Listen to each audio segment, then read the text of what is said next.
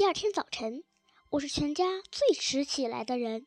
醒来，我还闭着眼睛想，早点是不是应当继续绝食下去？昨天抽大烟闹朱砂手的事儿，给我的不安还没有解开。这是我想到几件事。我记得妈跟别人说过，爸在日本吃花酒，一家挨一家吃一整条街，从天黑吃到天亮。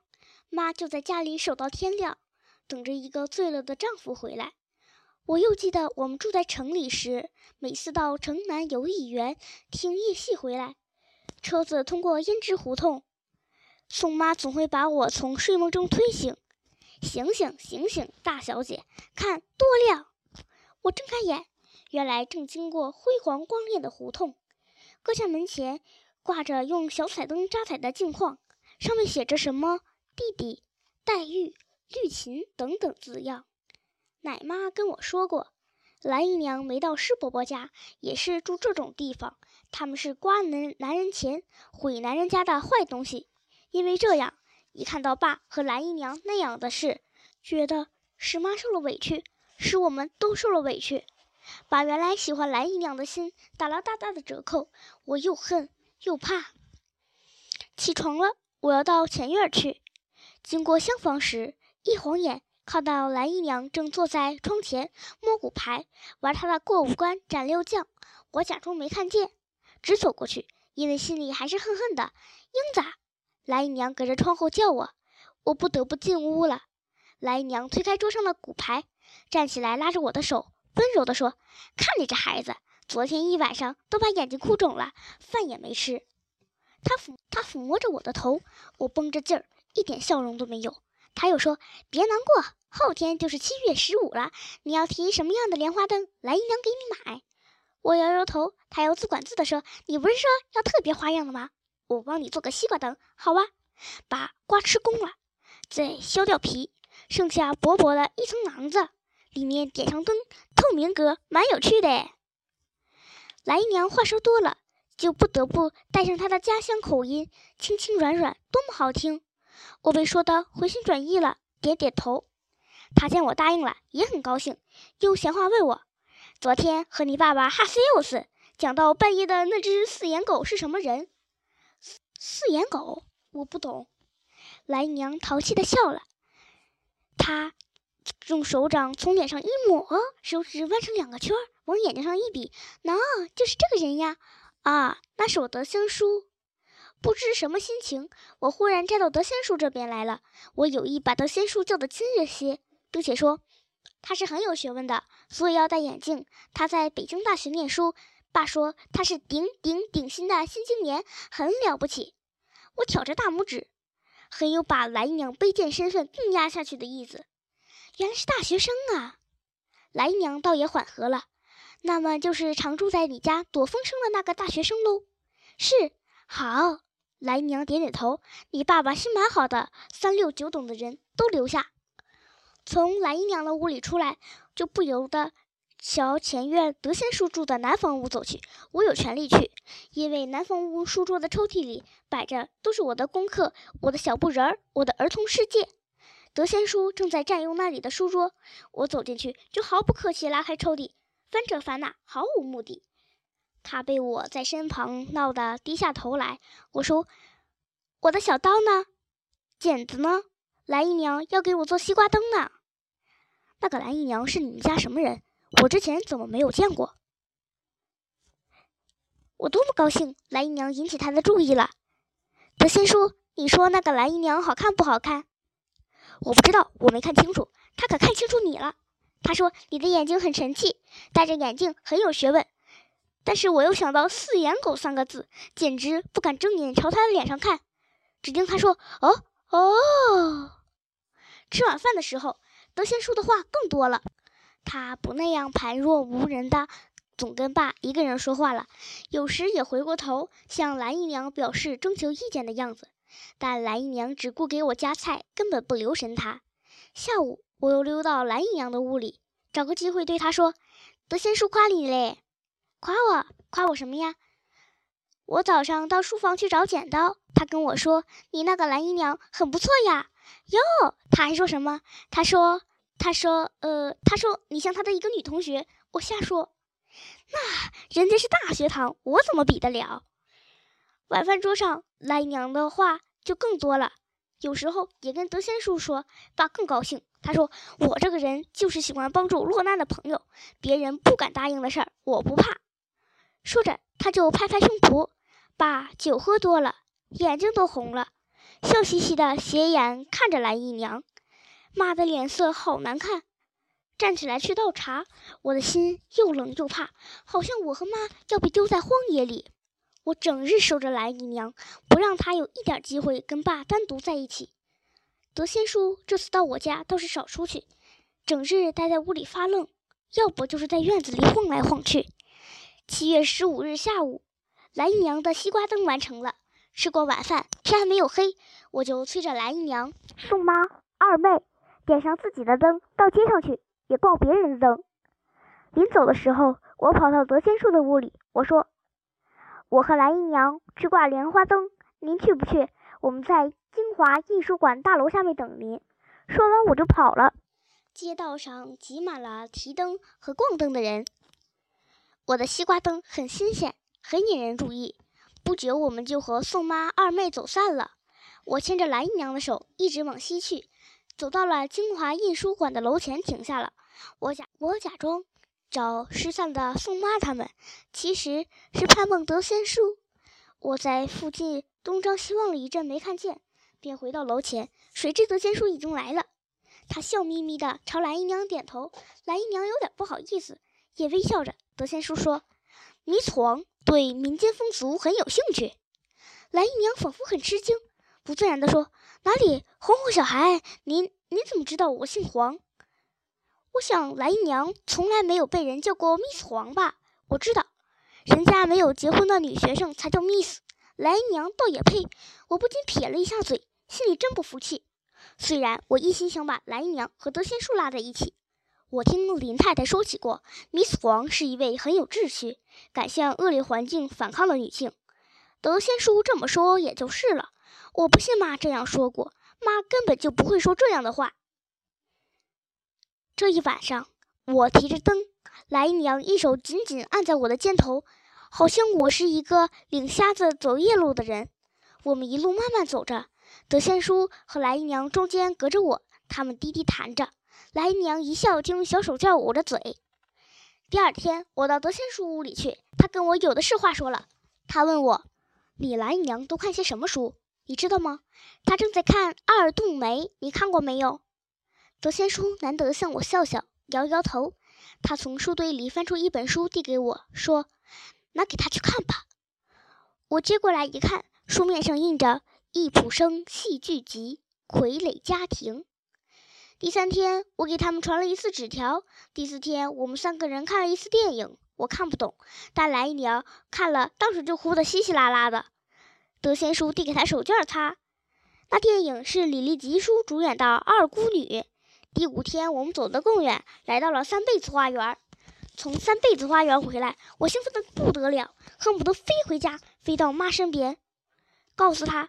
我们在三辈子花园照哈哈镜时，怎么一回头看见来娘和德仙叔手拉手那副肉麻相？而且我要把全部都告诉妈。但是回到家里，卧室的门关了，宋妈不许我进去。她说：“你妈给你又生个小妹妹了。”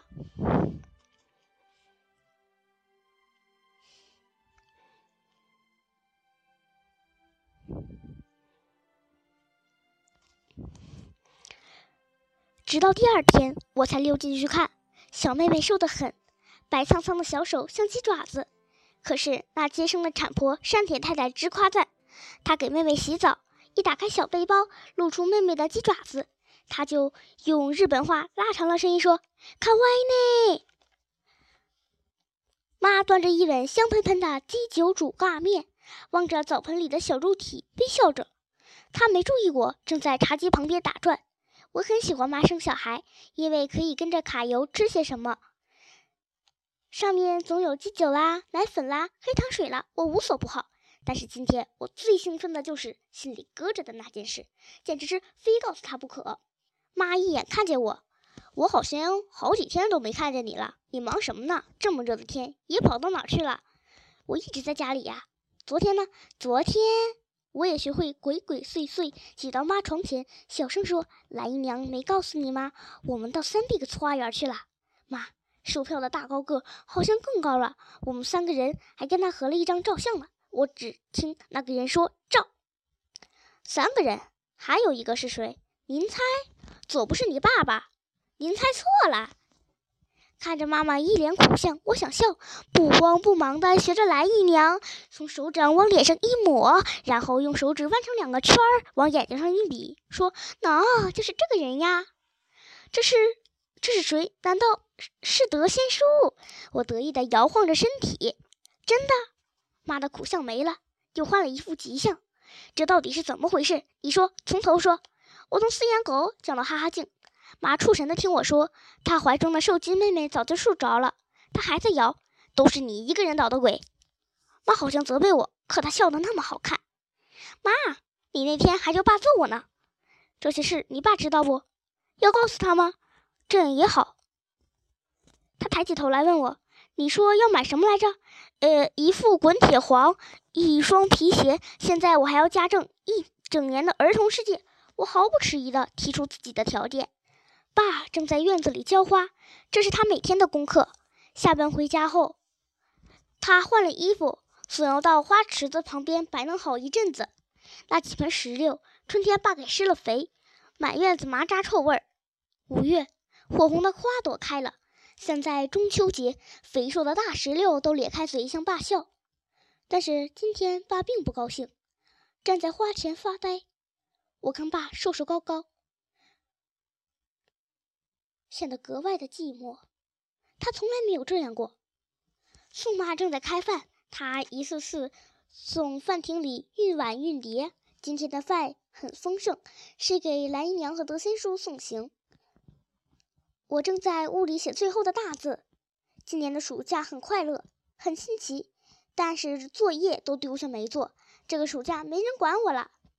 蓝姨娘最初还催我写九宫格，后来她只顾得看了《傀儡家庭》了，就懒得理我的功课。九宫格里填满了我潦草的墨迹，一张又一张。我不像是写字，比鬼画符还难看。从窗子看到爸的白色背影，不由得停下笔。不知怎的，心里觉得很对不起爸。我很纳闷，德仙叔和蓝姨娘是怎么提起他们要一起走的呢？昨天晚上一进屋，只听爸跟妈说：“我怎么一点都不知道？我不知道说的是什么事。起初没有注意，边换衣服边想，还有还有两天就开学了，明天可得把大字补写出来。可是，一张九个字，十张九十个字，四十张三百六十个字啊！”让我怎么敢啊！还是求求蓝姨娘想想办法吧。这时又听妈说：“哼，这种事情怎么能让你知道了呢？”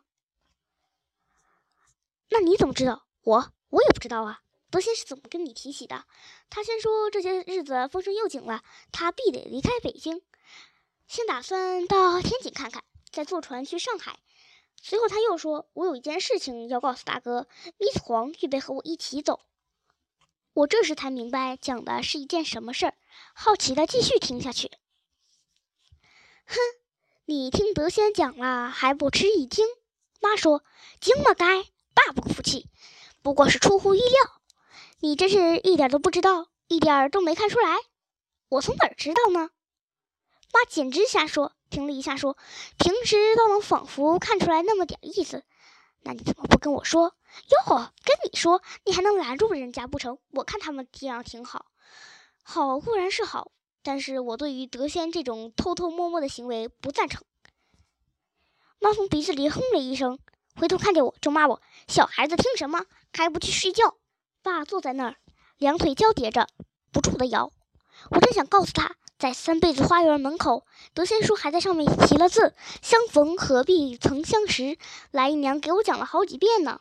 可是我怕说出来，爸会打我、骂我。我默默地爬到床上，躺下来，又听妈说：“他们决定明天就走吗？那总得烧几样菜送送他们吧。”随你便吧。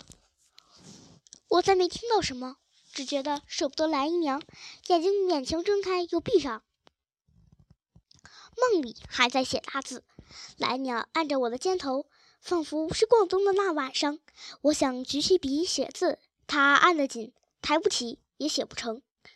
现在我却一张又一张的写，终于在晚饭前写完了。我带着一嘴黑胡子和黑手印上了饭桌，蓝姨娘笑了：“哼，你大字儿倒好了。”我挨着蓝姨娘坐，心中觉得依依不舍。妈只让酒，向蓝姨娘和德仙叔说：“你们俩一路顺风。”爸不用人让，把自己灌得脸红红的，头上的青筋一条条像蚯蚓一样的暴露着。他举起手。一直伸到蓝姨娘的脸上，蓝姨娘直往后躲，说：“林先生，你可别喝了，可喝了不少了。”把夫人直起身子，做出老大哥的神气，自言自语地说：“我这个人最肯帮朋友的忙，最喜欢成全朋友，是不是？德贤，你可要好好的待她，她就像我自家的妹子一样哦。”爸又转过脸来向蓝姨娘说：“要是她待你不好，你尽管回到我这里来。”蓝姨娘娇羞地笑着，仿佛她是十八岁的大姑娘刚出嫁。宋妈在旁边伺候，也笑眯着，用很新鲜的眼光看着蓝姨娘，同时还把洒了花水的毛巾一回一回的送给爸爸擦脸。马车停到大门口，我们我们全家大小在门口送行。湖广桥大街很热闹，人来人往，有的邻居围在马车前看新鲜。蓝姨娘换了一个人，她的油光花亮的麻花髻没有了，现在头发剪的是华伦王子式，跟我故事书里画的一样，一排头发整整齐齐垂到耳朵两边。他跟爸妈说了多少感谢的话，又低下头来摸着我的脸说：“英子，好好念书，可别像上次那样招你妈妈生气了。上三年级可是大姑娘了。”我想哭。也想笑，不知什么滋味。看蓝姨娘和德仙叔进了马车，隔着窗子向我们招手。马车越走越远，扬起阵阵的灰尘，就什么也看不清了。我仰头看着爸，他用手摸着胸口，就像妈每次犯胃病那样。我心里只觉得对不起爸，更是同情。我拍拍爸的大腿，问他：“爸，你要吃豆蔻吗？我去给你买。”他并没有听见，但冲那远远的烟尘摇摇头。